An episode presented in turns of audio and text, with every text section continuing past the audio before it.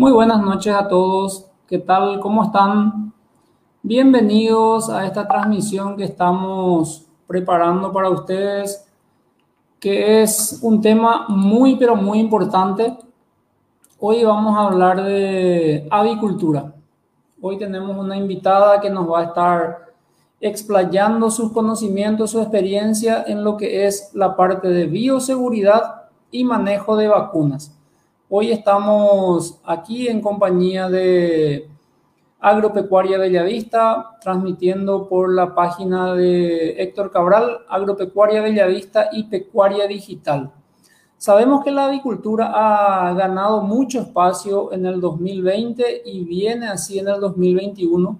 Tuvo momentos de mucha pujanza, de muy buenos precios.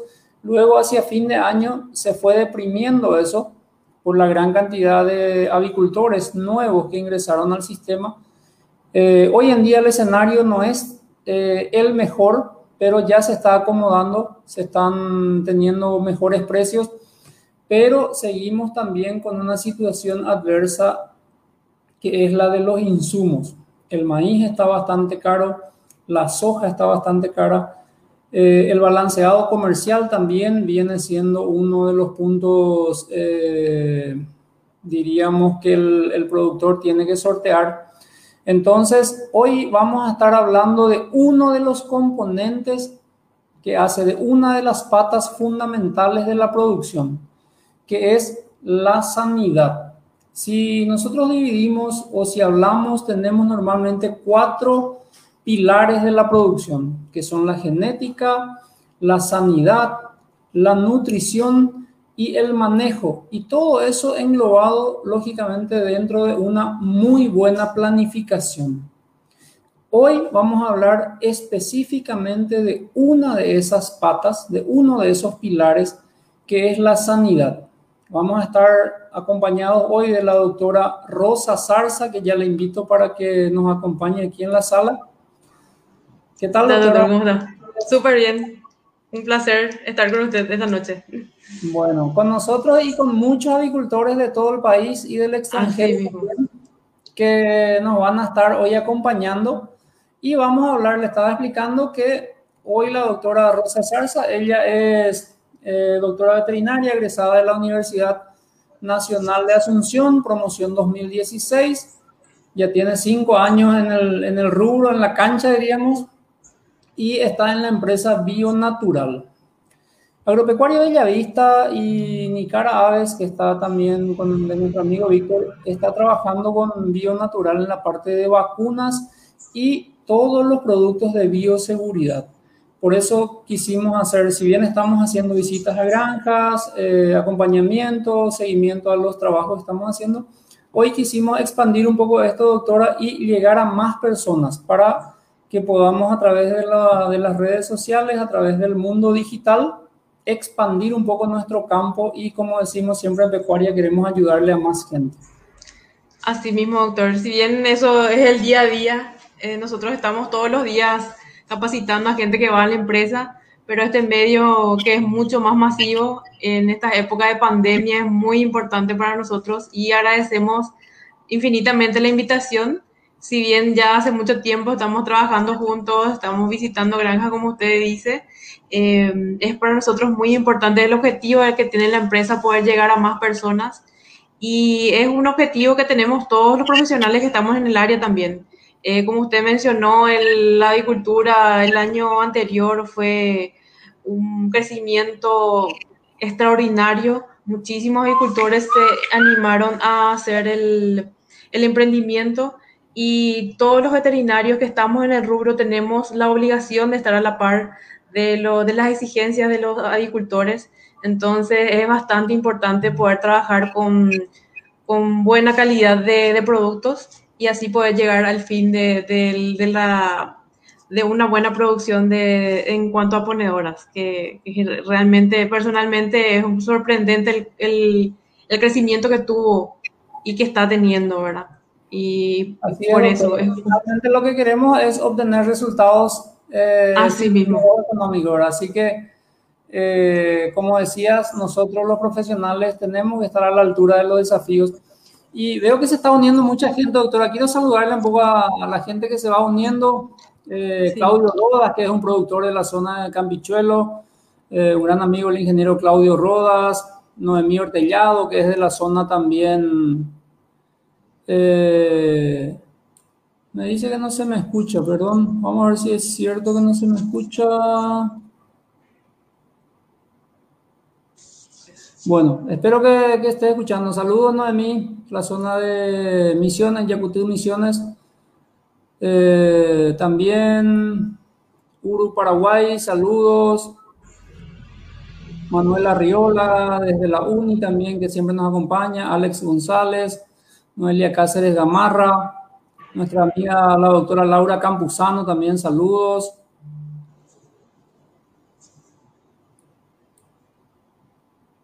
Kenneth John Schmidt, de la zona de Limpio, ¿cómo estás? Sí. Un saludo al señor Kenneth. Eh, doctora, así que ya Conocido, conocido. Productor de la zona. Sí. Luis Estigarrilla, Nati Ramírez, Vilmar Camacho, Ramón Sánchez, varios, varios, varios que ya se van sumando y le pedimos que nos ayuden. Realmente este tema es fundamental, que le den me gusta a la transmisión, que lo compartan, que lo etiqueten a un amigo, así podemos llegar a más personas. Esta charla realmente se merece que lleguemos por lo menos a 200 personas que estén mirando, porque va a ser un tema espectacular. Además de eso, eh, mientras que la doctora va haciendo la presentación, yo voy a terminar un formulario que nos va a servir para que ustedes dejen su contacto, correo electrónico, teléfono y para que puedan recibir esta charla una vez que levantamos en YouTube, porque muchas veces en el Facebook es difícil de encontrar porque ya se va, se va quedando más atrás, de repente si es que no se lo mira continuado, entonces en YouTube yo le voy a pasar el enlace y además van a recibir semanalmente información del tema que ustedes marquen. Si les gusta producción de huevos, entonces van a recibir temas de producción de huevos. Si les gusta recibir por correo o por WhatsApp, ustedes van a marcar ahí, entonces ya le vamos a estar enviando esa información. Y además van a recibir el plan sanitario eh, de vacunas y de bioseguridad que la doctora nos va a estar hablando hoy. Así que denle compartir, denle me gusta, etiquétenlo a un amigo. Alex González, saludo a mi amigo Alex también que está ahí, siempre nos acompaña. Bueno, doctora, ¿alguna, ¿algún comentario que querés hacernos para hacer un poco la introducción a lo que vamos a hablar hoy? En tus visitas a las granjas, ¿cómo ves las granjas? Yo particularmente, las veces que les acompañé a ustedes, al equipo eh, de Bio Natural de Vaccinova BioVet, encontramos muchísimas enfermedades.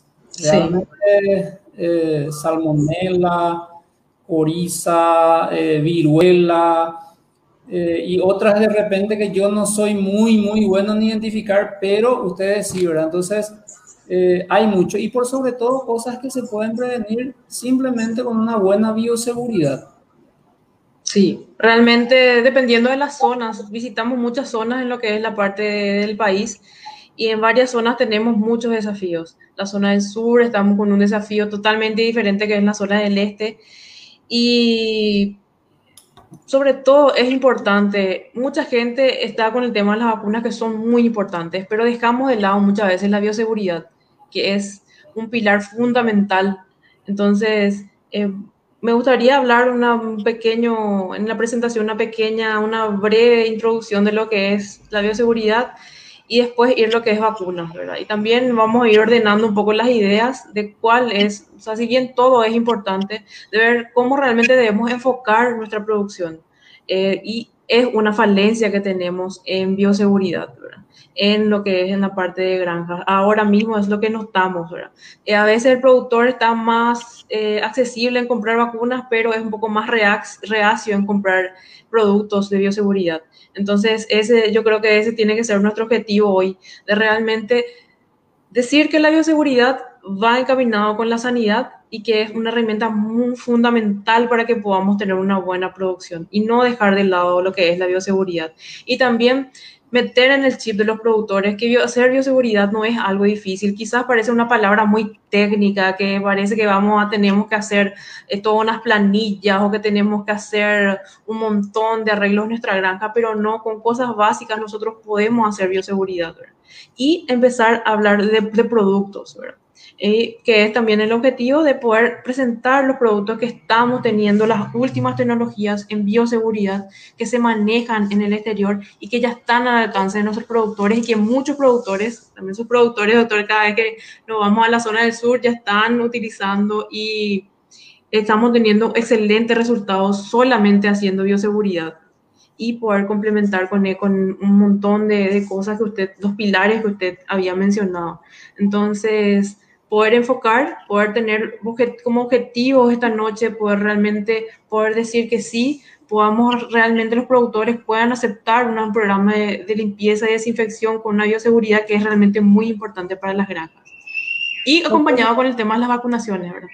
Sí, ya ahí de repente nosotros los técnicos que estamos familiarizados con esa palabra, bioseguridad, como que eh, a veces creemos que todo el mundo sabe lo que es, ¿verdad? Entonces vamos a empezar bien desde el comienzo, como es nuestro, nuestra costumbre acá en, Pecuaria Digital, en Agropecuaria Bellavista, eh, explicando en términos muy sencillos y entendibles qué es la bioseguridad, porque justamente Pedro Rivero nos consulta cuáles son los factores que implican la bioseguridad, ¿verdad? Bioseguridad, lógicamente, si desglosamos, nos da ya más o menos la explicación, pero la doctora nos va a decir específicamente qué implica y qué puntos podemos tener en cuenta ya para empezar. Sí, sin problema. No sé si puedo compartir pantalla, doctor, y empezar una presentación que tengo para poder más o menos eh, explicar con...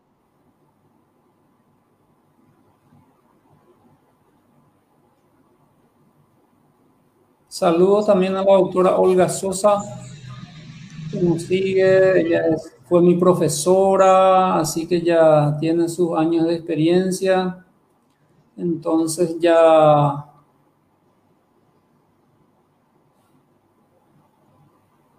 No sé si se ve, doctor, si me avisa, por favor. Sí, pero no sale la, presentación, sale solamente la pantalla eh, donde vos estás. A ver.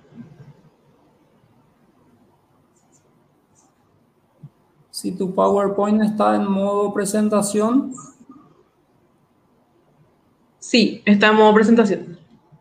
Entonces con, creo que puedes moverte un poquitito con al tabulador y buscar tu presentación y ahí ya te va a permitir. Ahí estoy proyectando, no sé si se ve, doctor. No, no, no, no, todavía no se ve.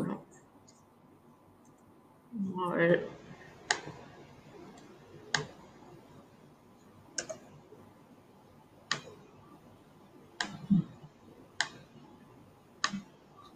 Fernando Faría también está con nosotros.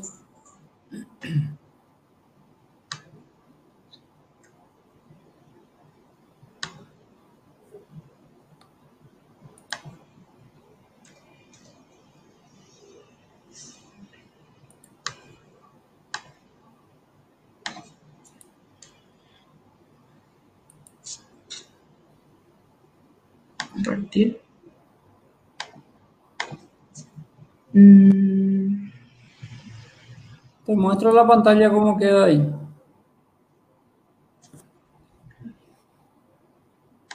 Le doy compartir y me sale una compartir pantalla. ¿No?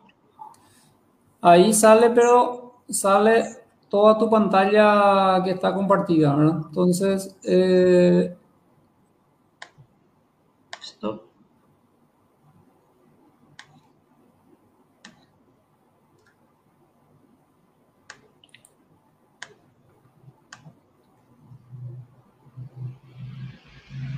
Ahí si le das, ahí vamos a ver. Sí, ahí si le pones en modo presentación ya vas a tener el... Ahí, doctor. Un ratito todavía no muestra todo. A ver. Ahí muestra, pero no muestra en modo presentación. Muestra solamente tu PowerPoint con el costado de Porque estoy proyectando la presentación ahora.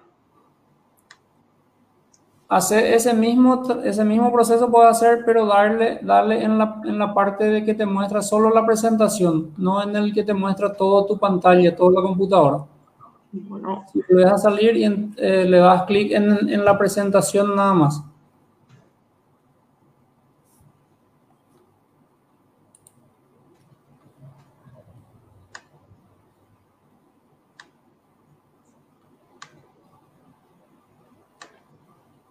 ¿Pero se ve el doctor en la pantalla? La pantalla se ve, sí. Se ve la y pantalla. ahí estoy... Solo que se ve todo tu, el marco de tu, de tu y ahí estoy... Ahí estoy presentando. Moverlo en cuanto slide. A ver cómo queda. Ahí estoy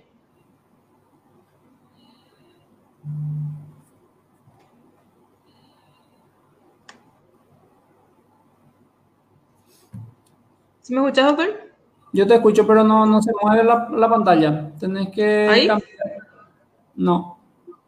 Tenés que cambiar la. Tenés que salir otra vez de esa presentación, remover otra vez y volver a hacer lo mismo, pero en, en la pantalla presentada. Al darte compartir, Bueno, tendré que dar ventana de aplicación, ¿verdad? Arriba. Voy a entrar otra vez a mi... Y ahí le das clic solamente en la presentación.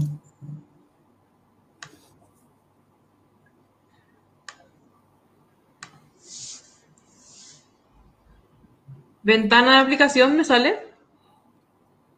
Sí. Y ahí al estar, justamente acá ya nos están ayudando nuestros nuestros amigos. Al, estar donde estaba hace rato, dale F5, nos dicen. A ver, si puedo.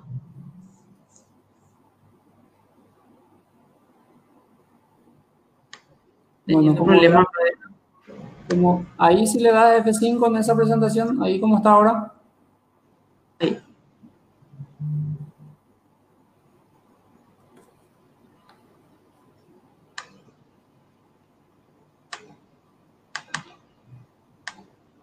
O si no, puede pasarme por correo, eso yo, yo comparto. Ahí, a ver, ahí creo que va a cambiar. Un ratito, vamos a esperar que cargue.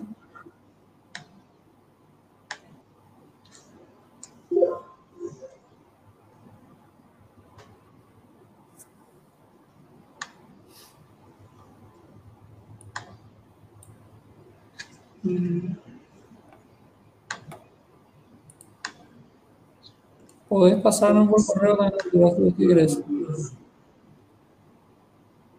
Porque ahí no, no muestra la, la, presentación. Voy a volver a salir, doctor, y voy a tratar, voy a probar otra vez. Ok. No. Disculpa que. No.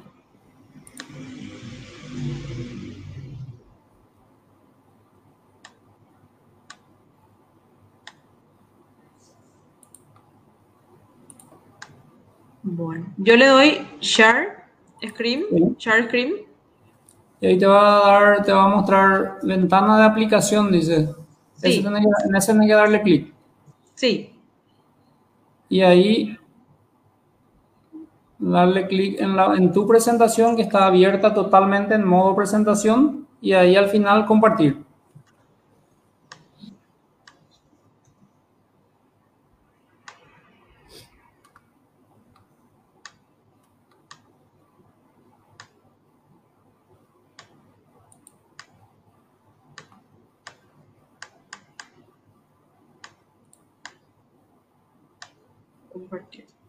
es...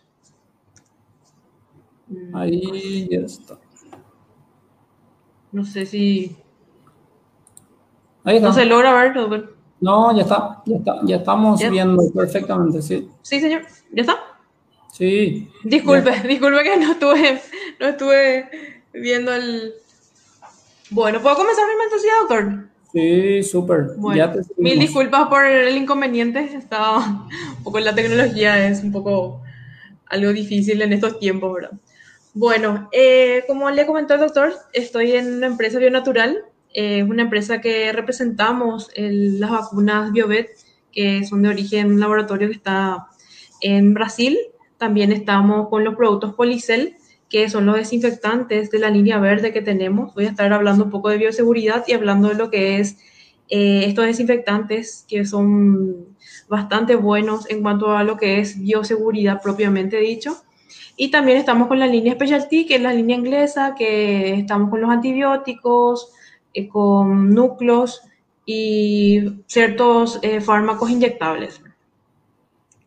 Bueno, eh, hablamos de bioseguridad. ¿Qué es la bioseguridad? Como un concepto general. Bio, vida, seguridad, protección.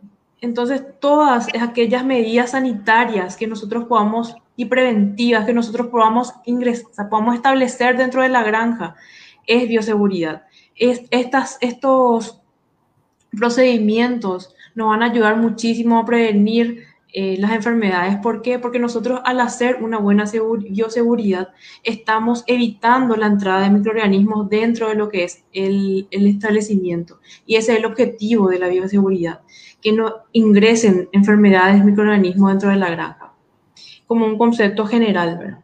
Entonces, más que un programa de bioseguridad o de una limpieza desinfección, es una cultura.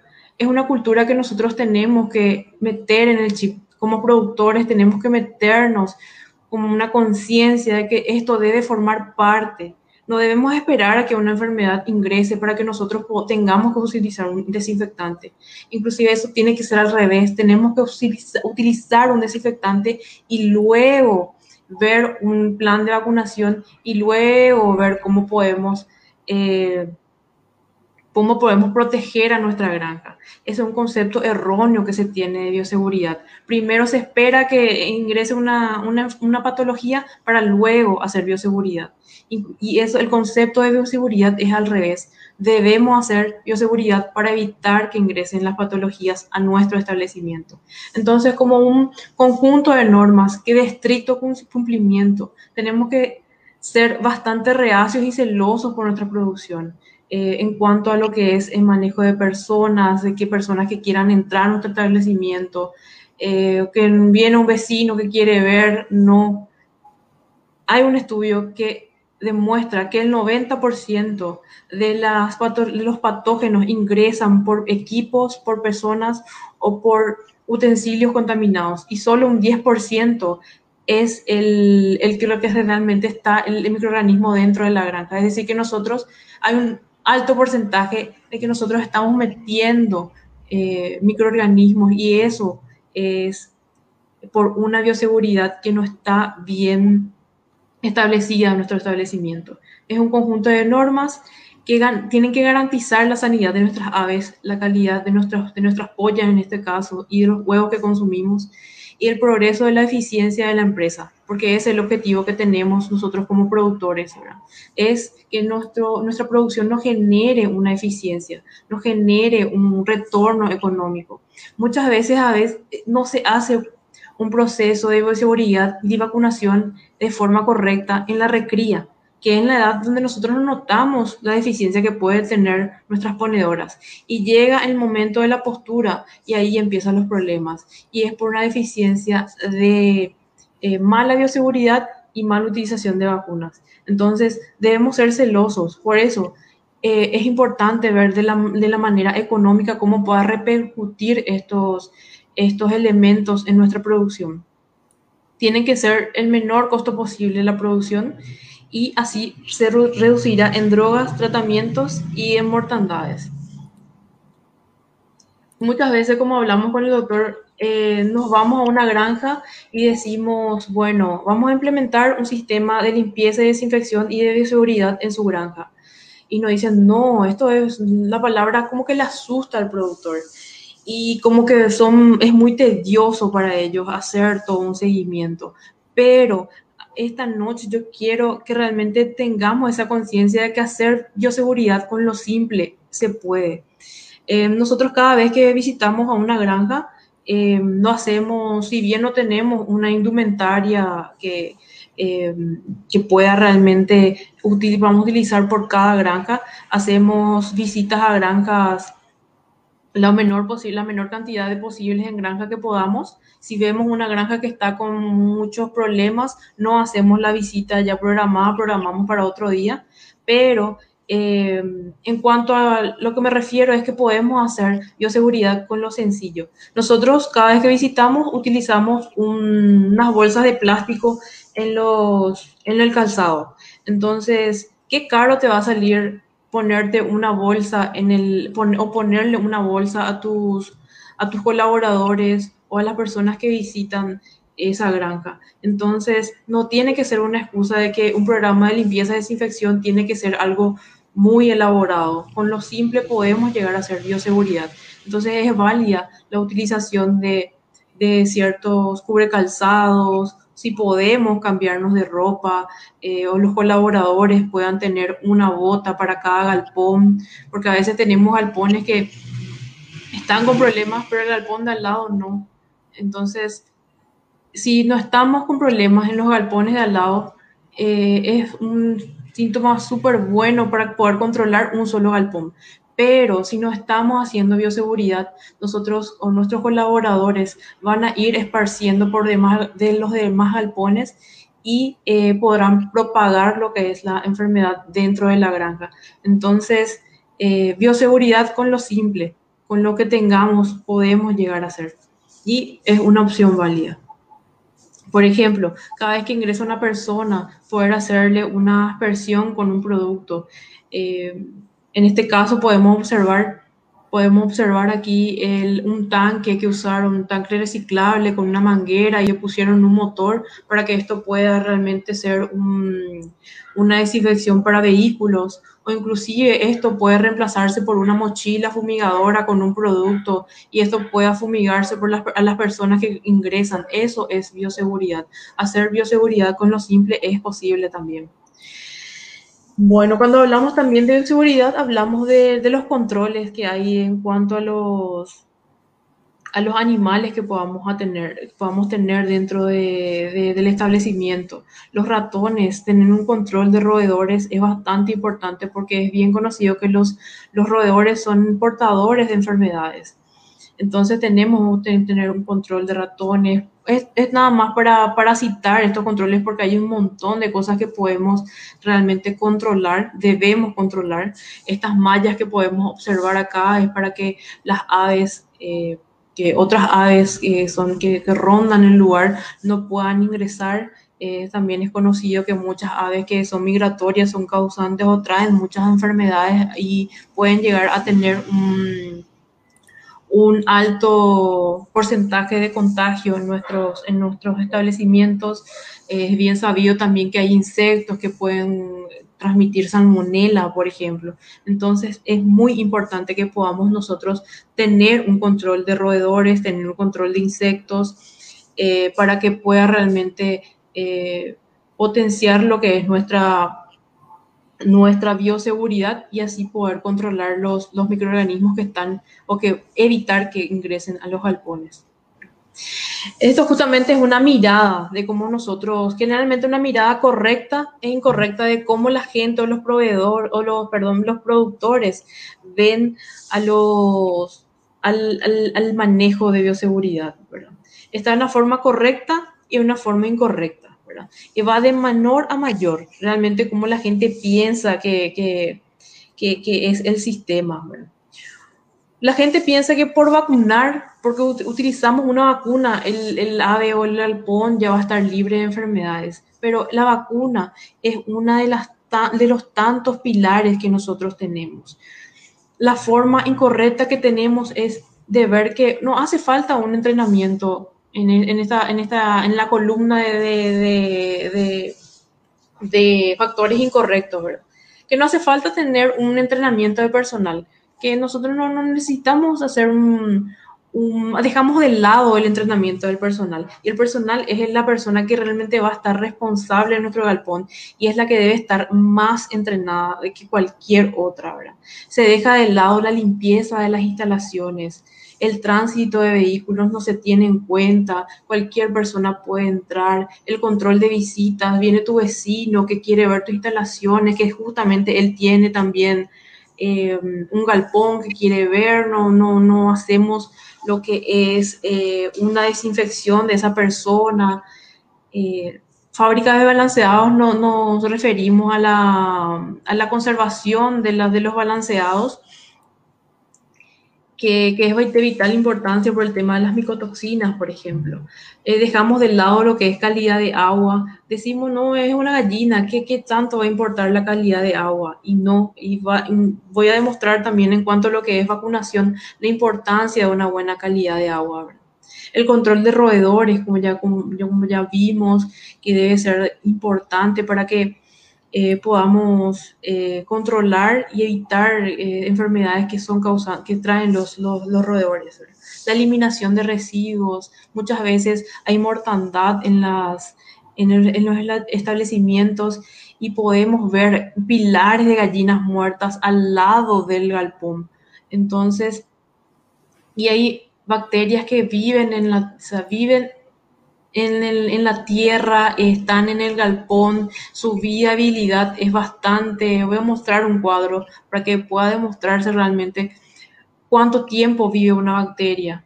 Entonces, si nosotros estamos haciendo, estamos teniendo mortandad por ciertas enfermedades y tenemos mortandad dentro del galpón, muchas veces encontramos en el mismo galpón aves apiladas y eso no debe ser así. Debe haber una eliminación de, de, residuos, un sistema que nos, realmente nos pueda brindar una eliminación de aves muertas, por ejemplo. Eh, en cuanto a diagnóstico laboratorial, es una falencia que tenemos en el país, lastimosamente. nosotros nos valemos mucho a veces lo que es eh, laboratorio en Brasil, pero estamos enviando ciertas muestras a Brasil con las tarjetas FTA que son de gran ayuda, pero es una falencia que lastimosamente acá en Paraguay estamos teniendo. No tenemos un laboratorio de referencia en cual nosotros podamos remitir muestras. Tenemos sí profesionales, excelentes profesionales que se dedican a lo que es eh, la histopatología, que es un diagnóstico súper... Eh, bueno, es bastante eh, diagnóstico muy claro de lo que son las cosas en cuanto a órganos, pero en cuanto al laboratorio es una falencia que nosotros tenemos. Y después está el aislamiento de la granja, em, la exclusión competitiva y después está como más grande está la vacuna. Como las personas que dicen, bueno, obvian todo esta, toda esta lista y luego por último está la vacuna y más importante es para ellos la vacuna, porque como si fuera que si vacunamos estamos haciendo una buena protección al ave. Sin embargo, esa mirada debe ser una mirada, es una mirada incorrecta. Nuestro primer objetivo en cuanto a la columna de, de, actividades correctas, nuestro primer objetivo tiene que ser el entrenamiento del personal. El personal tiene que estar entrenado, tiene que estar entrenado en cómo observar al ave, tiene que estar entrenado de cómo mantener el, el, alimento, tiene que estar entrenado en cuanto a lo que es eh, eh, la limpieza de los, de los bebederos, que es bastante importante, que muchas veces se deja de lado también esos pequeños detalles. La limpieza en las instalaciones debe ser una prioridad. Es increíble cómo eh, voy a hablar también de lo que es el biofilm, ¿verdad? Eh, que es una, eh, voy a estar hablando, voy a mostrar con imágenes para explicar, pero esta limpieza, como los detalles en una limpieza de un bebedero te pueden causar una muerte, una mortandad, o cómo no limpiar tu bebedero te puede causar problemas. Entonces, eso debe ser una de las cosas importantes dentro de lo que es una mirada correcta eh, para para poder prevenir enfermedades. El control de visitas, como ya expliqué, no hace falta que tengamos un, mameluco, muchas veces sería interesante, pero si vamos a por lo menos un protector, un cubre calzado, una cofia, es importante. Parece tonto, parece ridículo, parece muy ínfimo, pero hace la diferencia. En cuanto a lo que es calidad de aguas, control de roedores, eliminación de residuos, aislamiento de las granjas, los ingredientes de la, balanceada, como, como, habíamos dicho, el tema de la, de la conservación de los alimentos. Y por último están las vacunas. Y por esta mirada correcta no quiere decir que último está la vacuna y sea menos importante. No, no quiero llegar a eso, sino lo que quiero llegar es que tenemos que tener un montón de eslabones en nuestra cadena para que esta cadena sea una cadena fuerte, para que esta cadena sea una cadena que realmente no se pueda romper fácilmente. Y esa, esa, esa mirada, esa cultura, tenemos que, si realmente hay productores que realmente está, que, están queriendo eh, dedicar y se están queriendo meter de más en, este rubro. Esa es la mirada correcta que tenemos, debemos de tener para, para poder eh, tener una prevención de enfermedades realmente eficaz. Eh, como dije, el programa de bioseguridad es como una cadena. Es una cadena que todo va de la mano, el control de tráfico, una cuarentena, una medicación, una vacunación, una limpieza y, desinfección, un control y erradicación de, patógenos, perdón, monitorear cada tanto, hacer una auditoría. Y auditoría no hablamos tampoco de algo muy procesado, sino realmente por por ver tener unas planillas que nos pueda eh, ver cómo nosotros estuvimos con nuestro programa de bioseguridad, hacer planes de contingencia esta cadena debe ser una cadena bastante fuerte y todos los eslabones son importantes. Como dije, no es porque mis vacunas estén en el último, no van a ser menos importantes, sino que estas vacunas van a potenciar, una buena vacunación va a potenciar a lo que es ya un buen manejo, un buen entrenamiento. Y no existe nada que sea menos importante. Todo es importante cuando estamos, hablamos de una producción avícola todo es importante en cualquier producción, inclusive está el plan de limpieza, desinfección y de seguridad están en todas las producciones. ¿Y qué pasa cuando se rompe la cadena?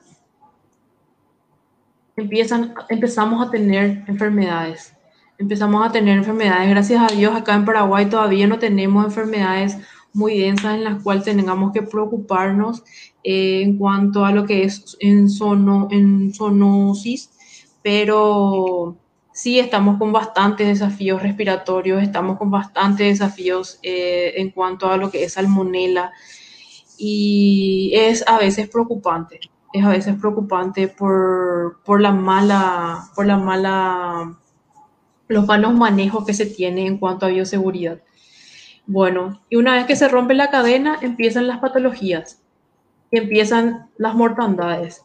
Esto parece exagerado, este camión de aves muertas, pero yo les puedo asegurar de que ya visitamos granjas donde estaban con problemas exactamente de salmonela y se morían de a 100, de a 50, de a 100 y en una semana se liquidó todo un lote de, de galpones. Y parece exagerado este camión lleno de pollos muertos, pero es así, lamentablemente es así. ¿Y cuánto se pierde? ¿Cuánto cuesta? Muchas veces te dicen, no, pero a mí me cuesta hacer, comprar ciertos productos, pero te va a costar, te va a costar en cuanto a comprar un producto de buena calidad o es una inversión que estamos haciendo para evitar la mortandad de nuestras aves ¿Es caro que comprar un desinfectante o te va a salir caro perder todo, todo un lote, toda una producción, todo un sacrificio de que nunca tuviste problemas en tu recría y empieza la producción de huevos y ahí te empiezan los problemas y ahí te empiezan las mortandades. Ya le diste de comer a esas aves en prácticamente todos sus, periodos en cuanto a lo que son en los periodos de, de, crecimiento de esa ave y empiezan a morirse. Entonces, ¿cuánto se pierde realmente? ¿Y qué es caro? ¿Qué, cuánto, es, ¿Cuánto es caro hablar realmente de, de, productos que puedan ayudarnos a mejorar y a potenciar nuestro, nuestra, nuestra producción? Esa es una pregunta bastante importante de cuánto realmente se pierde y, y qué realmente es caro. En nuestro, en nuestro país es, un chip que realmente, gracias a Dios, estamos cambiando muchas mentalidades también y estamos teniendo buenos resultados. Pero esta es una pregunta que siempre el productor se debe hacer. ¿Cuánto realmente se pierde cuando tenemos enfermedades dentro de la granja? Y bueno, eh, dentro de lo que es una granja en el ambiente, nosotros los seres humanos lastimosamente no tenemos rayos X ni rayos especiales en los ojos para poder ver este, en el ambiente los patógenos. Existen virus, existen bacterias, existen hongos, existen esporas, existen himerias, son las partes de la cosidiosis y entre otras. Y cada vez que nosotros vamos a industrializar más nuestro, nuestra producción cada vez que va aumentando la cantidad de aves, que vamos eh, comprando nuevos planteles, el riesgo de contaminación es mayor y el riesgo de transmisión es mayor. Y es muy importante tener en cuenta este concepto también de, de biofilm. ¿Qué es un biofilm? Eh, son como una, los microorganismos eh, se van uniendo, por así decirlo, se van juntando entre ellos y forman comunidades. Y estas comunidades tienen como ciertas estructuras, es como una capa que le protege a, las bacterias. Y esto es eh, el biofilm.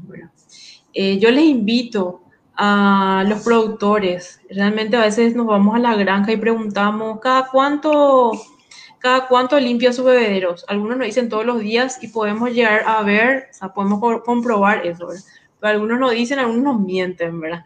Entonces les invito a los, que, los productores, ¿verdad? Eh, mañana mismo, si puedan tocar lo que es la parte de, su, de sus bebederos y sentir como un gel que tiene el, el agua. Eso es un biofilm y eso tiene una carga bacteriana.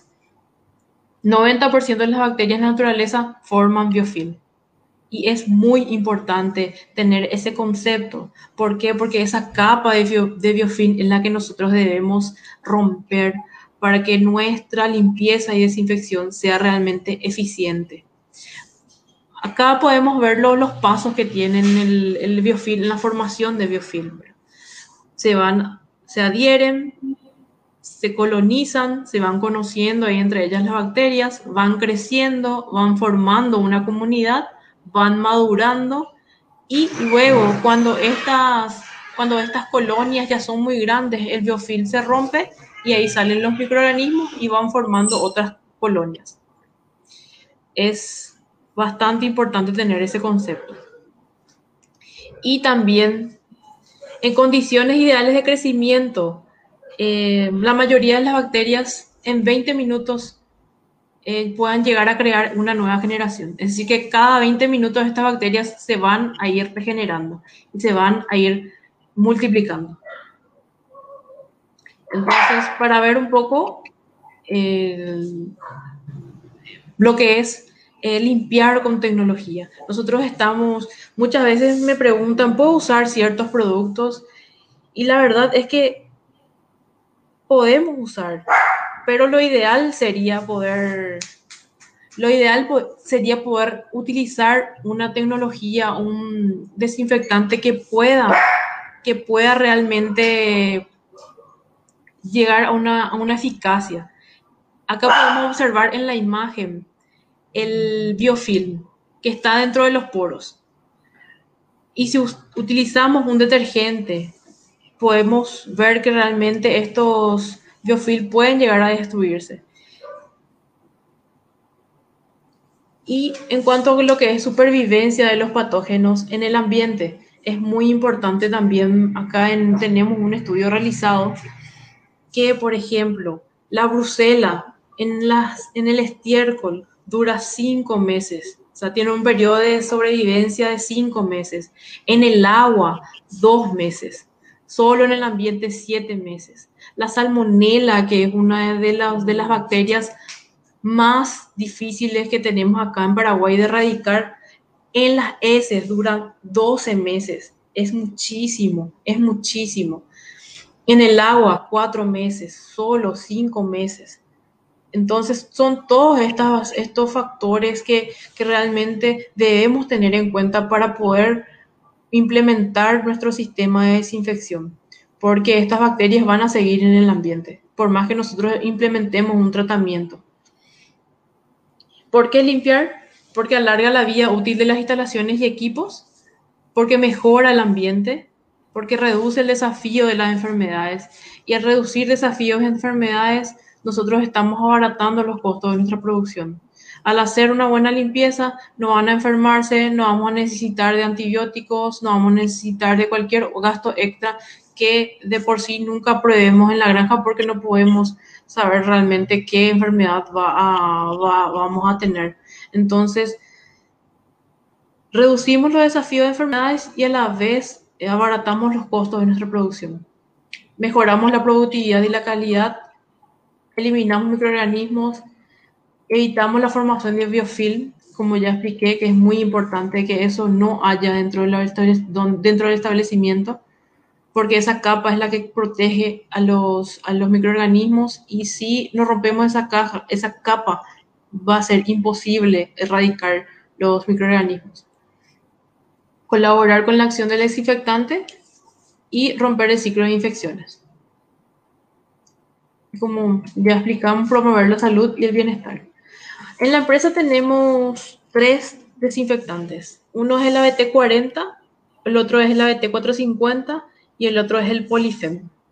El ABT450 es un detergente desinfectante, el, ABT, el ABT40 es un detergente desinfectante, el 450 es un desinfectante y el Polifem es un desinfectante que tenemos, es un fenol voy a ir explicando más o menos para, para que se tenga en cuenta también lo que es en cuanto a bioseguridad, cómo nosotros utilizamos estos productos. El ABT450 eh, rompe los biofilms. Es un detergente que no necesita enjuague. Se utiliza un ml por cada litro de agua, es decir, que la rendición es muy alta. Eh, llega a los sitios de difícil acceso, reduce el tiempo de limpieza, aumenta la acción desinfectante. Como yo había explicado, el biofilm es una capa que debe romperse. El ABT 450, que es el cloruro de salconio, rompe esta capa y los desinfectantes, como ya sabemos, desinfectan por contacto. Es decir, que una vez que rompamos la capa con el ABT, 4, eh, con el ABT 40, podemos ver un desinfectante para que realmente haga la acción de desinfectar propiamente dicho. Entonces, esto se usa como una limpieza de rutina. Podemos utilizar equipos, podemos eh, hacer inclusive en los tanques de agua, podemos limpiar con el ABT40 sin problema. Inclusive hay una dosis de bebida que puede ayudarnos a, a sanitizar el agua. Sanitizamos el agua con el ABT40 al 0,1 ml por litro. Aquí podemos ver una persona que está limpiando el tanque con el ABT40. El ABT450 es el amonio cuaternario que tenemos, es el glutaraldehído, con un glutaraldehído. Eh, lo bueno de estos productos es que una vez que están diluidos no son tóxicos, son no son, eh, son biodegradables una vez que esté diluido no resulta un peligro, no se debe tener una, manipulación con ciertos guantes, para nada, es la línea verde, e inclusive si tiramos en un río esto no, no queda un residuo, por así decirlo. Entonces tiene una acción desinfectante, se utiliza generalmente con, con el 40, rompe el biofil y esto eh, utilizamos como eh, nebulizadores inclusive. Cuando tenemos desafíos de enfermedades respiratorias, estos productos se pueden utilizar sobre las aves. El, 440, el 450 recomendamos sobre las aves para poder realmente tener un efecto de nebulizador y poder potenciar el efecto de lo que es el antibiótico. Y el polifen, que es un fenólico, que es un fenol que tenemos en la empresa. Lo bueno de este desinfectante es que podemos utilizar, eh, tiene un efecto residual de, de, aproximadamente 28 días y lo bueno es que este producto actúa sobre materia orgánica. Es decir, que si nosotros estamos teniendo, como vimos en el gráfico, una salmonela que hace meses que está viviendo ahí en el estiércol, tiramos el polifem a una dosis de 4 ml por litro de agua y e inmediatamente va a empezar a hacer su acción desinfectante. Esto realmente utilizamos para las camas. Eh, no es tóxico, es biodegradable, pero sí tiene como que mancha los huevos, por eso a veces recomendamos eh, posterior a la junta de huevo poder utilizar este producto. Eh, y los tres se pueden utilizar sin problema en cuanto para potenciar lo que es el, la limpieza y desinfección. Bueno, para que tengamos en cuenta nomás que eh, las bacterias están en todos lados y llegar a un, a un 0% de bacterias va a ser imposible. Entonces, aquí en el gráfico podemos ver las unidades formadoras de colonias y podemos ver que, que, en la tierra, que hay en el lago, en las manos sin lavar, hay ciertos porcentajes de bacterias por, metro, por centímetro cuadrado después la retirada de los animales. Y lo importante es que cómo se va reduciendo. Si tenemos una limpieza correcta con agua, va a reducir a 20 millones de unidades formadoras de colonia por centímetro cuadrado. Cuando utilizamos un desinfectante, esto se reduce a 100.000. Y después de una desinfección, esto se reduce a 1.000. O sea que pasamos de 50.000 unidades formadoras de colonia a 1.000 unidades formadoras de colonia. Es decir, que estamos haciendo una desinfección correcta y estamos eliminando ciertas, pues, considerablemente, solamente con una buena limpieza y desinfección, unas, unas cantidades de eh, unidades formadoras de colonia, o sea que colonias de bacterias estamos eliminando solamente con una buena limpieza y desinfección. Y el desinfectante es el, mejor desinfectante, es capaz de tener una concentración adecuada y debe ser por contacto y debe eliminar el, microorganismo. Aquí podemos observar eh, cómo está cubierto por el biofilm. Luego esto se va desprendiendo el biofilm, se rompe el biofilm y se tiene el contacto con el, desinfectante y hace realmente una buena acción, o sea que destruye totalmente el biofilm. Entonces, resumiendo, un programa de limpieza y desinfección nos tiene que garantizar la calidad del pollo, en este caso eh, estamos hablando de productoras de, de, huevos, debe garantizar la calidad de huevos, la inocuidad de los alimentos y reducir los costos de producción y contribuir a alcanzar una competitividad, que es el objetivo que tenemos nosotros como productores. Esa es la parte de bioseguridad, doctor. No sé si se tiene alguna duda o cualquier o sí o nomás ya con... Bueno, eh, compartir toda la pantalla para que salga mejor y bien. ¿Y qué te parece si continuamos con la otra parte y al final dejamos un, un lapso para preguntas y respuestas, doctor? Dale, no hay problema, doctor. Eh, estoy nomás teniendo, ¿se ve bien mis imágenes? Sí, sí, súper bien. Ah, bueno, bien. dale. Continúan entonces con la parte propiamente dicha ya de, de las vacunas. Eh, ¿Qué son las vacunas? Son antígenos que nosotros eh, podemos eh, estimular el organismo del ave, en este caso que recibe, ¿verdad? independientemente de la vía por la cual la hacemos, para que pueda tener una resistencia parcial o total es como que si fuera que estamos armando a nuestras aves para una pelea, ¿verdad? Para que ciertos microorganismos que puedan llegarmente a ingresar puedan realmente tener una protección estas aves. Tenemos las vacunas vivas y las vacunas muertas. Entonces, eh, teniendo ese concepto, eh, debemos tener en cuenta la conservación de nuestras vacunas, debemos tener en cuenta los cuidados de la cadena de frío, debemos garantizar siempre que las, que las esté a temperatura correcta, desde, desde nosotros, desde, desde las personas que vendemos la vacuna hasta la granja. esta cadena de frío nunca debe, debe cortarse, porque si no sería eh, sería inservible vacunar con esa vacuna. Bueno, debe estar a 2 a 8 grados. Eh, de lo, en lo posible, tener, tener, debemos tener un termómetro que nos pueda indicar la temperatura. Y en el caso de personas que ya manejan o tienen un stock de vacunas, generalmente a veces nos compran hasta el tal día 28 sus vacunas para no para que no se le envíe eh, tarde o que no haya problemas, entonces compra de una ya las vacunas, entonces se debe tener una lectura diaria, de 2 a 8 grados debe mantenerse la vacuna. Eh, esto es una posición en cuanto a lo que nosotros recomendamos eh, de cómo debe, puede ir almacenada la vacuna.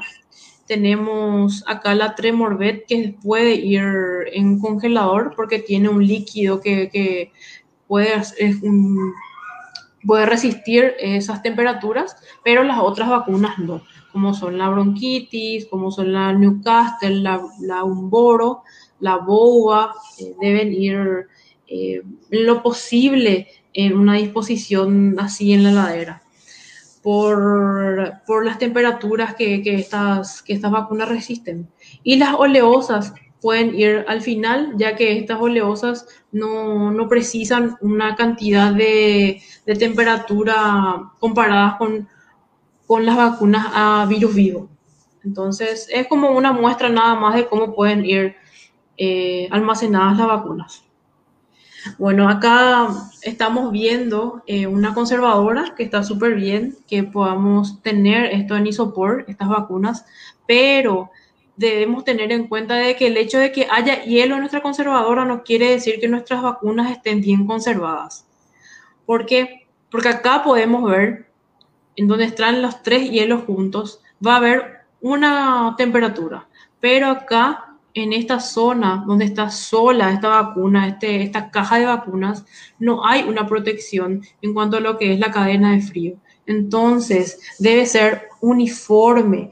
O el hecho de que haya hielo no signifique, no signifique que estemos conservando nuestra vacuna, sino que tiene que ser una cantidad uniforme de que pueda realmente eh, conservar de 2 a 8 grados todas las vacunas que están en la conservadora. Acá esta persona ya está empezando a vacunar si bien está como puede, como se puede, hace el hecho de conservar sus vacunas, está por lo menos con hielo y está tratando de conservar la cadena de frío. Este es nuestro plan de vacunación que vamos a estar pasando.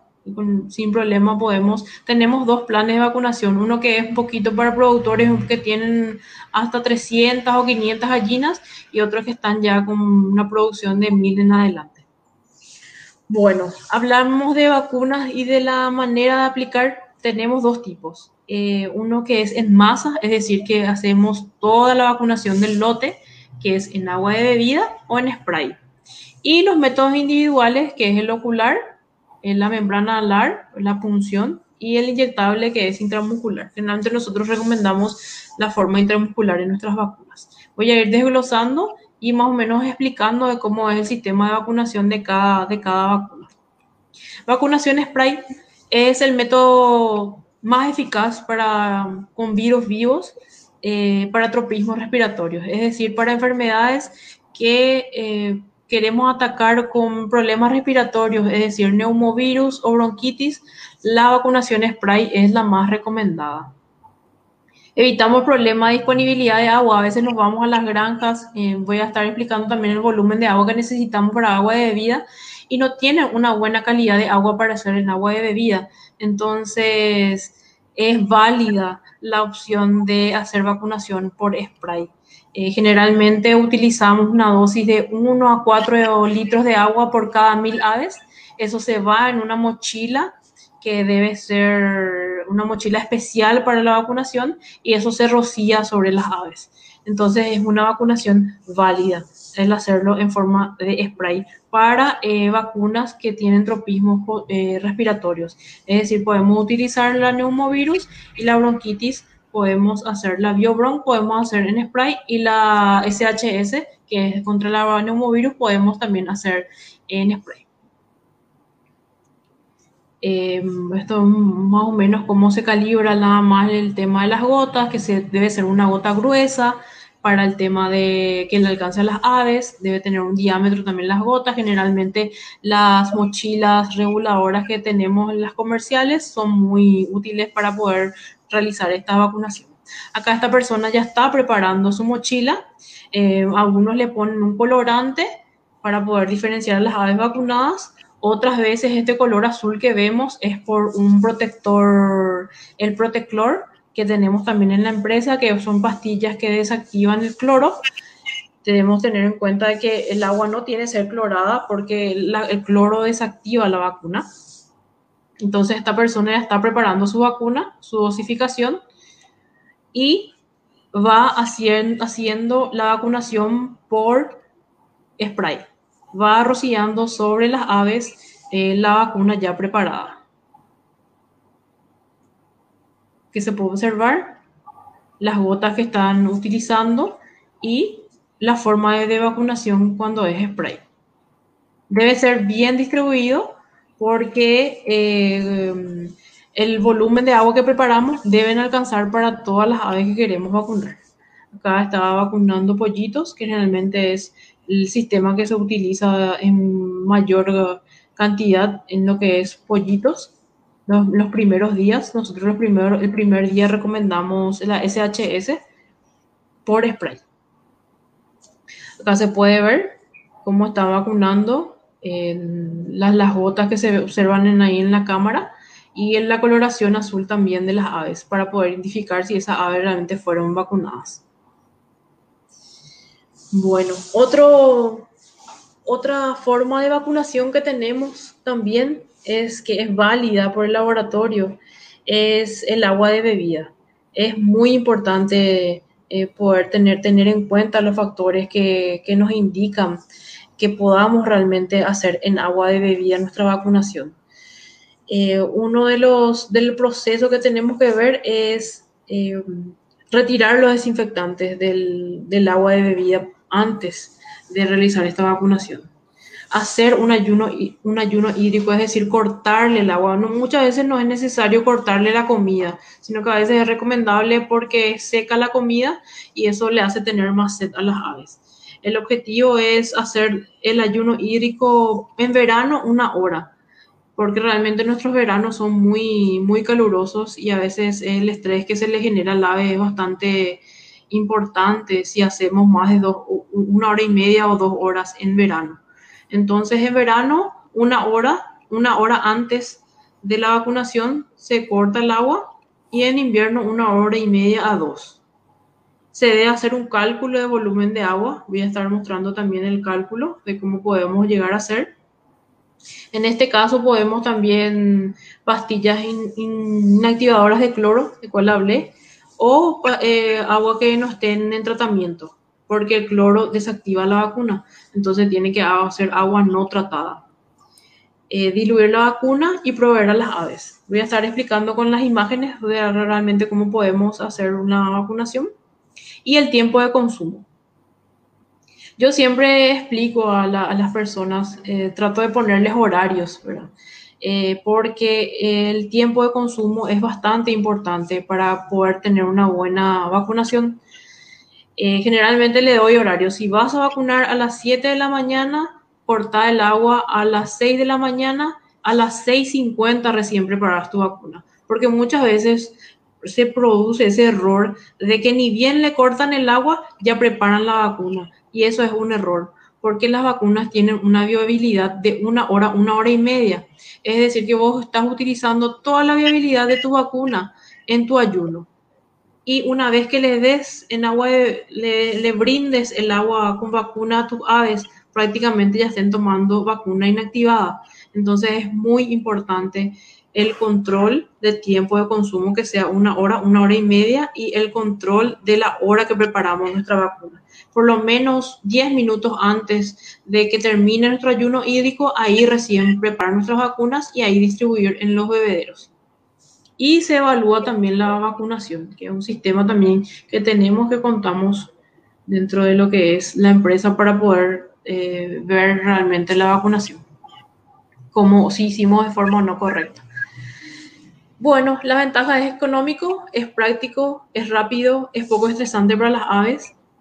Y la desventaja es la situación de la calidad de agua. Debemos asegurar nuestra calidad de agua. Eh, se debe hacer el ayuno hídrico. Y a veces, muchas veces, la vacunación, cuando tenemos, o cuanto, tanto con, si tenemos poca cantidad de aves o si tenemos mucha cantidad de aves, es incompleta. O sea que no es muy uniforme la dosis en agua de bebida. Esa podría ser una de las, de las desventajas, pero es una opción válida para poder realizar la vacunación. Eh, también es recomendable hacer de acuerdo a lo que es el, el laboratorio, no porque sea una vacuna que se pueda diluir, significa que se va a poder hacer en agua de bebida.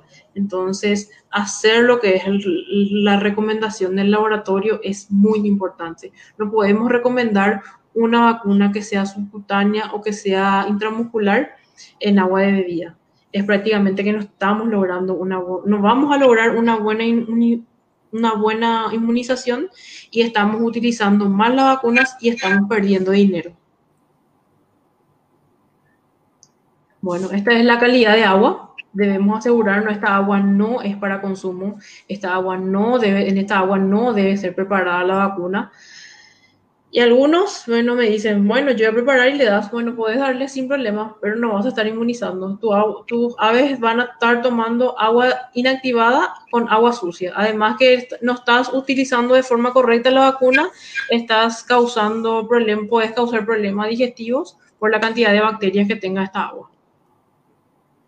Bueno, acá en, esta imagen ya están eh, con su ayuno hídrico. Las aves ya están, si bien pueden observar que no se le corta la comida, solamente se suben lo que es la parte de los, de los bebederos, están con el ayuno, están...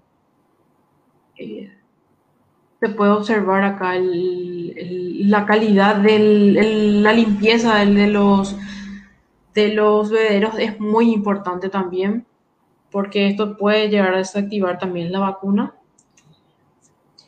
Em, acá hay una relación de, días, número de aves y dosis de vacuna con volumen de agua.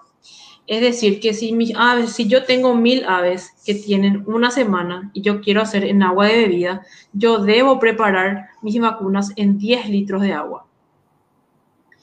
Si yo tengo aves de estas eh, días de vida y esta cantidad de aves yo debo preparar en 15 litros. Es decir, que debemos ir aumentando de a 5 litros aproximadamente eh, en las primeras semanas de vida, en los primeros días de vida. ¿Por qué? Porque los, los pollitos beben 10 litros de agua, pero a medida que van creciendo, el volumen de agua que toman es diferente. Entonces debemos ir aumentando también el volumen de agua a medida que nuestras aves eh, tengan ciertas edades. Es muy importante también tener esa relación de volumen de agua, dosis de vacuna y número de, aves, en, dependiendo también de la edad que tengan estas aves. Acá podemos observar que están preparando el agua de bebida para que estas aves puedan ser vacunadas. Acá están, es muy interesante también de muchas veces también los productores me preguntan, bueno, ¿puedo meter mi conservadora en la heladera? Y lo ideal sería que quite de la conservadora, vayan su heladera, metan y una vez que va a ir al galpón, ahí llene hielo y le pongo con la conservadora tenemos que tener en cuenta también que eh, los recipientes en los cuales manejamos y vamos a preparar la vacuna sean de plástico, porque el metal desactiva la vacuna.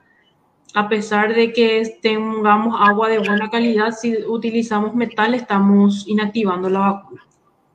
Entonces acá podemos ver que está vacunando contra un boro y eh, está haciendo su dilución de agua en sus en su con sus vacunas su dilución de agua.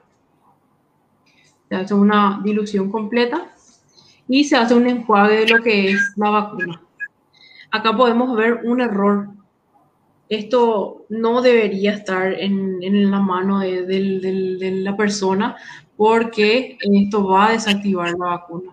Es decir, que todo ese proceso de ayuno hídrico, de comprar vacunas, de gastar nuestro tiempo y dinero por un error tan simple estamos eh, desperdiciando, porque eso se va a inactivar y eh, prácticamente estamos dando vacuna inactivada que no va a brindar una protección a las aves.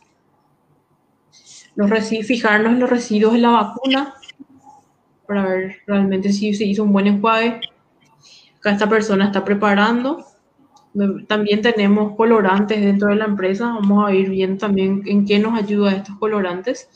Está preparando el volumen de agua para la cantidad de pollitos que se va a vacunar. Ya hizo su ayuno hídrico y ahora está distribuyendo a los pollitos para darles de tomar.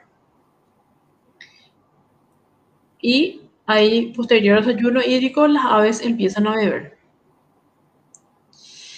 Luego de una vacunación, si realmente se hizo con un colorante dentro de la vacuna, es importante hacerle la revisión. Hacer la revisión. ¿Y qué consiste la revisión? Es que si utilizamos un colorante, eh, podamos fijarnos, hacer un muestreo de nuestras aves y poder ver la coloración del, de la lengua. Si realmente está con la lengua azul es porque esa ave tomó agua y fue inmunizada, está, está, bebió vacuna. Y fijarnos en el buche. El buche también tiene una coloración de la misma, la misma coloración del colorante que se utilizó. Acá podemos ver otro error realmente, que es bastante triste ver cuando personas utilizan mal de esta forma eh, las vacunas preparó toda la vacuna sin problema, pero está sirviendo en recipientes de metal. Esta vacuna no le va a servir a las aves, no es una forma correcta de, administrar la vacuna. Es una vacuna inactivada y este productor no está logrando su objetivo y además que está perdiendo dinero. Aquí podemos ver otro error. No sé si podemos dimensionar el volumen de agua que está utilizando, es decir, que tiene muchísima cantidad de aves. Y preparó en un balde, preparó en un tambor con, eh, de metal y está sirviendo con un, con un recipiente de metal. Es decir, que esta, esta cantidad de vacuna es una vacuna inservible. Por, solo por no tener los conceptos de manejo de vacunas. Bueno, eso en cuanto a lo que es la vacuna en agua de bebida. Eh, tenemos también otra opción que es la opción de vacuna ocular, que nosotros también tenemos un diluyente dentro de lo que es la empresa, eh, que se utiliza este diluyente, se destapa, tiene un metal, esto se destapa, se quita la goma y se queda como un gotero.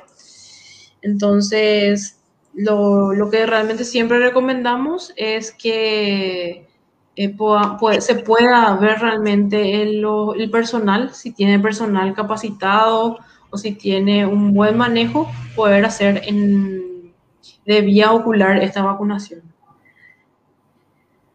Eh, la forma de vacunar es, eh, se, extrae el, el, diluyente una cantidad de, una cantidad de ml, se inyecta dentro del frasco y esto se vuelve al diluyente. Y se enjuaga dos veces y ya va a estar preparada la vacuna. Esto, por ejemplo, es una vacunación que se va a hacer de forma ocular. Es muy importante también tener en cuenta que este diluyente, esta es la vacuna contra la coccidiosis en ponedoras que tenemos en la empresa. Esta, este diluyente puede estar indicado para ir como diluyente de otras, de, contra otras enfermedades. Es decir, con el diluyente de coccidiosis, nosotros podemos vacunar un boro, podemos vacunar bronquitis, bronquitis y Newcastle. Es decir, que cuatro vacunas podemos hacer en el mismo día, a la misma hora, en el mismo momento. Y este es el, el diluyente del cual yo les hablaba, ¿verdad? generalmente el diluyente que tenemos es el de 30 ml, viene en color, un color azulado y esto se quita la tapa y se forma un gotero. Y eso es cuando tenemos mucha cantidad de aves, este gotero debe ir distribuido a la cantidad de vacunadores que hay porque eh, la activación de la vacuna es bastante corta. Entonces debemos siempre apresurar eh, la vacunación. Por eso es siempre ver si vamos a hacer ocular, es que tengamos personal capacitado y cantidad de personal que puedan ayudarnos a la, vacunación. Acá se puede observar que ya se diluyó todas las vacunas. Este es el colorante que nosotros contamos en la empresa. Es un colorante que se puede utilizar también en agua de bebida para observar eh, la coloración de la boca de los pollitos y el buche. Si realmente está de ese color es porque realmente bebió la, bebió la vacuna preparada. se distribuyó en estos goteros para hacer una eh, vacunación más eficaz. En esta es una técnica de cómo quitar el agua, el, perdón, el, el aire, se aprieta lo que es el gotero, se da la vuelta y ahí ya prácticamente queda eh, sin aire el, el, frasco con el gotero, listo ya para usarse. Ahí se puede observar que ya no tiene aire y ya está listo para ser instilado. Bueno, eh, la técnica es nada más eh, la, en una gota en el ojo del ave es suficiente para vacunar. Acá podemos ver que capaz que muchas veces, a veces no estamos seguros si realmente se fue o no. No hay problema en repetir esa dosis en el otro ojo.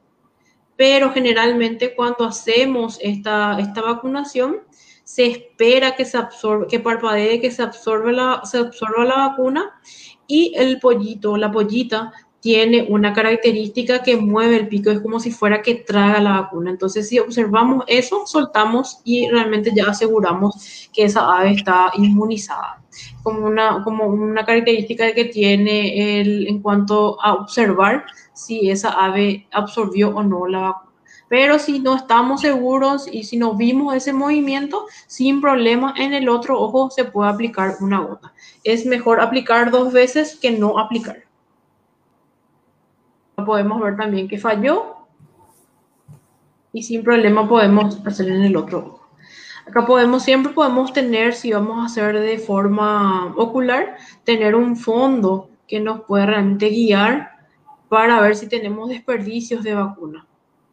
Eh, muchas veces, a veces no, si tenemos, a ver, si tenemos una dosis para mil y tenemos 200 gallinas, a veces ese desperdicio no es significativo pero si tenemos mil gallinas y es para mil nuestro diluyente, nuestra vacuna, evidentemente con este desperdicio vamos a tener eh, pollitas que no están vacunadas.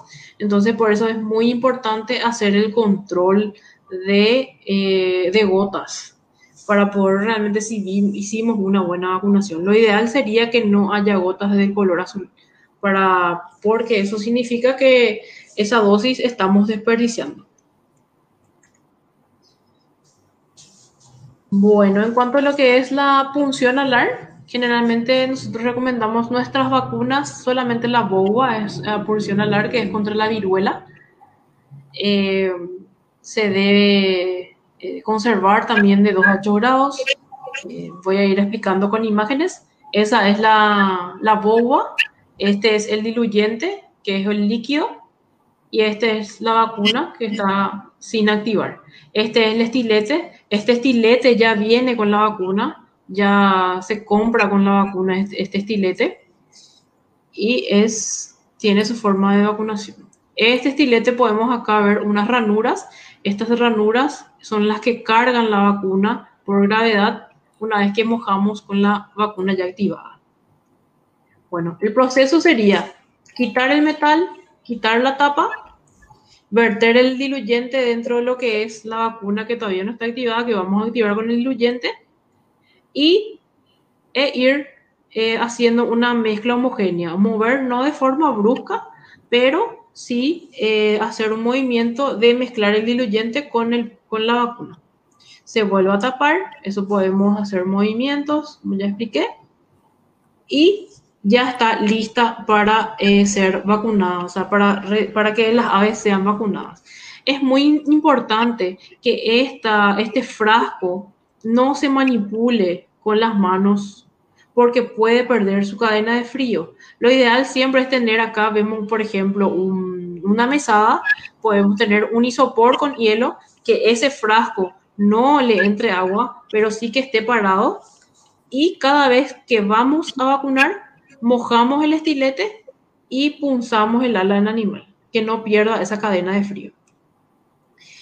La punción se hace en la membrana alar, es decir, en este triángulo que forma, se extiende el ala del ave y podemos ver acá un espacio donde no hay nervios, no hay vasos y en este espacio poder punzar totalmente. Mojamos, una vez mojado el estilete, cargado nuestro estilete con la vacuna, punzamos dentro de lo que es la membrana alar, completamente, sin miedo. Ahí podemos ver que están vacunando y están punzando completamente. Y la forma es, por cada ave se va mojando, se va punzando, se va mojando, se va punzando, sin perder la cadena de frío.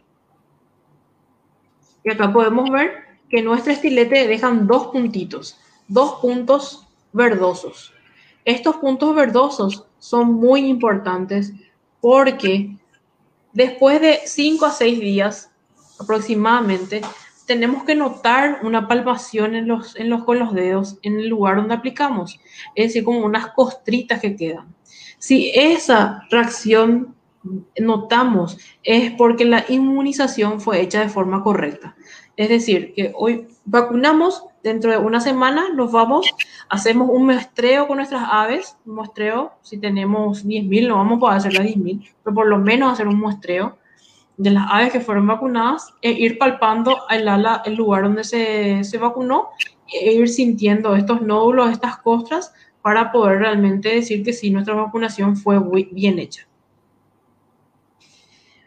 Bueno, em, por último tenemos la intramuscular, que generalmente más la, eh, la vacuna um, Giogallinarum y las que son oleosas son las recomendadas de forma intramuscular. Entonces lo que tenemos que necesitamos para esta vacunación es un inyector. Este inyector debe tener un debe tener una aguja intercambiable por cada mil aves. Eh, debemos higienizar, perdón, debemos eh, regular la dosis correcta de esta jeringa y se aplica dentro de lo que es eh, el pecho del ave. Se siente lo que es el esternón, la quilla a dos dedos del esternón, de la, del hueso se aplica en forma intramuscular a 45 grados. Sin, en, en ese ángulo no vamos a tener peligro de perforar vísceras u órganos importantes y se va gatillando y se gatilla la dosis correcta, dependiendo de la vacuna que vamos a aplicar. Podemos usar agujas, generalmente las 10 por 10 o 10 por 8 y cada mil cambiar es muy importante también una, pregunta que siempre me hacen. Yo tengo 200 aves nomás y si yo compro de 1000, ¿puedo conservar la vacuna y usar para mi otra vacunación? No. Una vez abierta la vacuna, ya no es recomendable usar las sobras de la vacuna. No se recomienda. y las vacunas oleosas, como son bastante oleosas, como dice, como dice su nombre, no se deben aplicar frías porque el dolor que le causa el ave es mucho más, eh, mucho más grande. Perdón. Acá podemos ver la zona de la quilla y eh, a 45 grados van inyectando la, la, la vacuna. Perdón. Podemos ver este es el inyector que nosotros tenemos en la empresa. Eh, va con una manguera. Esta manguera va conectada a la vacuna. Estas agujas se cambian cada mil, cada mil aplicaciones o cada vez que haya una inclinación, que veamos un daño. Y tiene una reguladora de calibre donde podamos dosificar. Salmonella generalmente eh, dosificamos a 0,2 ml intramuscular y las oleosas 0,5 ml. Es muy importante que tenga estos, estas dosificaciones. ¿Y por qué hacemos en el pecho? Es muy importante eh, una vez que hagamos esta vacunación, si hacemos a nivel de forma correcta, a nivel de los músculos eh, superficiales e inferiores, hay un espacio, en ese espacio va a quedar los restos de nuestra vacuna. Es decir, que una vez que nosotros en algún momento hagamos una necropsia y dudemos si esa ave fue inmunizada, este resto de, la vacuna, este, esto, este, esto blanco que se ve ahí, esto queda de por vida. Y eh, es una certeza al hacer la necropsia que esa ave fue vacunada. Cosa que no vemos cuando se hace en forma subcutánea. y es muy importante también la técnica, porque podemos dañar a las aves haciendo una mala técnica, que podemos ver una necrosis por mala aplicación. Estas son jeringas dobles. Generalmente a veces eh, recomendamos en el día 35 coriza con, con salmonela y podemos hacer las dos vacunaciones con dos jeringas diferentes, eh, con, con, dos agujas diferentes, pero con una jeringa que sea doble. Y eso es todas las, las formas de, que nosotros tenemos en cuanto a lo que es bionatural, el, nuestras vacunas y las formas de aplicaciones. Yo acá dejo mi contacto. Sin problema pueden, cualquier duda que se tenga, me pueden llamar, me pueden escribir. Eh, es muy corto nada más el tiempo que tenemos en honor al tiempo. Eh, si vamos a estar hablando de temas un poco más específicos, vamos a irnos por las ramas pero básicamente ese es el sistema de trabajo que tenemos y de la forma de manejo que tenemos de nuestras vacunas. Y cualquier consulta siempre a las órdenes. Espero que les haya, por lo menos este pantallazo, si bien es muy rápido y es, mucha, es mucho proceso de información, por lo menos le haya sido útil y que realmente se, haya podido aprender de cómo utilizar eh, las vacunas. Súper bien, doctora, súper bien. Yo creo que un tema muy, pero muy interesante, eh, de mucho interés y de hecho que eso vamos a poder resumirlo y vamos a compartir nuevamente. Eh, para la gente que quiera, voy a dejar en la descripción de esta transmisión, voy a dejar el enlace para que puedan dejar su dato en el formulario. Pero me gustaría también, doctora, responder dos preguntitas. Eh, eh, quiero responderle a, a Kenneth, que nos pregunta, ¿los bebederos con qué se lava y cada cuánto? Habías comentado y de repente podemos dar otra vez. Un saludo al señor Kenneth, que solemos hacer visitas en su, en su establecimiento. Em, bueno, nosotros si vamos al caso, que recomendamos que sea con un detergente un detergente que eso se pueda, bueno, si es un, recipiente, un detergente comercial, que eso se enjuague. Pero nosotros en la empresa tenemos el detergente que es el ABT40, que es un detergente que tiene doble función, ¿verdad? Podemos usar como un detergente, eso no necesita enjuague a una dosis de un ml por litro de agua, es ínfimo el, uso del producto eh, rinde muchísimo, rinde mil litros de agua. Eso podemos utilizar para limpieza de equipos y no, no es tóxico, es biodegradable y no necesitamos eh, de enjuague. Y además podemos utilizar el ABT40 como un sanitador de, de, agua. A una dosis de 0,1 es se puede utilizar en agua de bebida, inclusive nosotros podemos beberlo sin problema. Em, y la frecuencia es todos los días. Todos los días controlar el biofilm del bebedero. No, no hay de otra. Es, ¿Por qué? Porque parece, parece muy tedioso, parece muy, muy tonto a veces, ¿verdad? Pero em, la Echerichia coli es una de las, de las bacterias que está en el ambiente. Es una bacteria que está y que em, generalmente están en el agua de bebida. Y si nosotros no hacemos esa limpieza y favorecemos el crecimiento de biofilm, nuestras aves están bebiendo bacterias. Entonces, el lavado de bebederos debe ser constante, debe ser monitoreado todos los días. Bien, doctora, y una segunda pregunta que nos hace López, que nos dice, ¿las vacunas a partir de cuántas gallinas hay en cuanto al lote? ¿Solo viene a partir de mil o hay para menos? Bueno, la Lasota, la Newcastle Lasota es la única que tenemos que es eh, de 100 de 100, eh, dosis de 100. Después todas vienen en dosis de 1000. Por eso siempre es muy importante, si queremos vacunar, ver la forma en que nosotros vamos a vacunar. Si bien vimos ahí en, en la imagen que necesitamos un litro por cada 100 aves, si tenemos 20, 12 aves, ¿cómo vamos a calcular? Entonces, tenemos que nosotros ver qué eh, vía de vacunación es, se adapta a nuestra producción.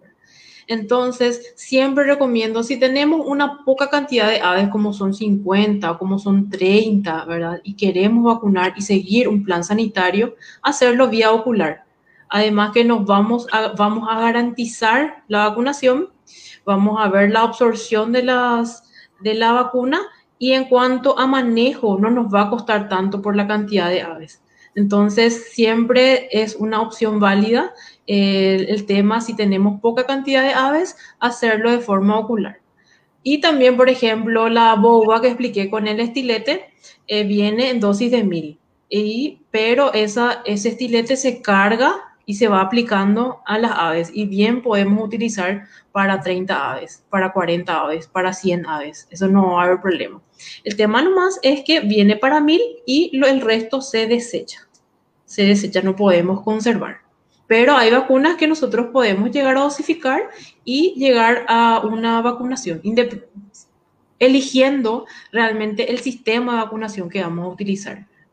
Si tenemos pocas aves, yo recomiendo siempre ocular. Si tenemos de a 500 a 1000, podemos hacer en agua de bebida, sin problema. Y con ayuda del colorante, podemos hacer un muestreo de nuestras aves ya vacunadas, revisar buche, revisar boca para ver si está con coloración y así poder ver si realmente nuestras aves estuvieron bebiendo su, su vacuna. Buenísimo, doctora muy agradecido de mi parte, eh, de todo el equipo de Agropecuaria de Bellavista también, de Fernando, que siempre te acompaña. Saludos a Fernando. Eh, que te acompaña en las granjas, así que estamos muy contentos también de, de tener esta charla contigo, de poder llegar a más personas. Sé que hay muchas personas que de repente no tienen la posibilidad de contratar un asesor técnico veterinario permanente porque la cantidad de aves en su granja eh, no le permite. De hecho, que yo no sé si hay granjas con menos de 20.000 aves que tienen un asesor permanente. Eh, lo dudo, pero bueno, lo que queremos es llegar a más personas y tratar de... Esa es también la, el objetivo de la empresa. La empresa está abierta a todos los productores, ya sean personas que te vienen con 10, con 20, con 100, con 1000, con 10.000, con... Estamos abiertos eh, eh, como esta, esta, charla que yo estoy dando hoy son charlas de todos los días, es decir, dejé mi, mi contacto ahí, me pueden llamar, me pueden escribir. La empresa es una empresa abierta a todos los productores, estamos con el objetivo de llegar a más personas, de poder capacitar, de poder realmente tener, eh, acompañar a los productores en cuanto al, uso de, de vacunas que es un apoyo constante que estamos haciendo a los productores. Es decir, que estamos muy abiertos y no es molestia para nada eh, que puedan contactarnos. Y siempre hacemos el asesoramiento, nuestro asesoramiento, nuestras charlas son gratuitas, así es que tampoco tengan miedo en escribir. y estamos eh, constantemente, todos los días, esto es un día a día para nosotros, el hecho de estar guiando a productores. Así es que yo me pongo a disposición de las personas que estén necesitando de, ayuda. Si bien, como dije, en honor al tiempo es muy rápido que quizás la información o hay cosas que capaz no se, no se puedan entender de una, eh, la empresa está abierta siempre a, que, a todas las consultas. Y está mi número, yo dejé ahí mi número, están ahí los datos de la empresa y siempre a disposición de las personas que quieran, que necesiten de un asesoramiento o de cualquier consulta, sin problema las órdenes. Súper bien, doctora. Muchísimas gracias por tu tiempo. Nos vemos en la Gracias a vos, doctor. Quería decirte que yo fui también participante del primer curso de avicultura que estuvimos ahí junto con el doctor La Rosa. Después, por coincidencia de la vida, nos encontramos ahí en el sur. Así es que muchas gracias también por el espacio. Un honor. Bienvenida siempre, doctora. Gracias por todo tu trabajo y nos vemos en la siguiente charla. Nos vemos. Muchas gracias. Chao, chao. Chao, chao. Chao, chao.